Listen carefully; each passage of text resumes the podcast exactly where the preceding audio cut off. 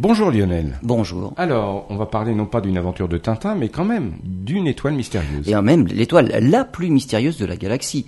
Elle se trouve dans la constellation du Serpent, à 350 années-lumière de la Terre. Cette étoile est un peu plus grosse que le Soleil, et elle vit en couple avec une naine rouge. Mais ce qui déconcerte le plus les astronomes, ce sont ses variations d'éclat. En l'espace de 87 jours, l'étoile a subi pas moins de 28 baisses d'éclat. Des baisses d'éclat qui font bien évidemment penser à des transits. Ce sont des passages d'un autre astre devant l'étoile. Mais le manque de périodicité dans les variations d'éclat laisse les astronomes perplexes. Certains vont même jusqu'à dire que leur occurrence pourrait tout aussi bien être produite par un générateur de nombres aléatoires. Cela ressemble à une exoplanète en transit, mais qui n'a pas de périodicité apparente. Un mystère qui ressemble à celui d'une autre étoile célèbre, l'étoile de Tabi, qui montre des variations d'éclat tout aussi mystérieuses.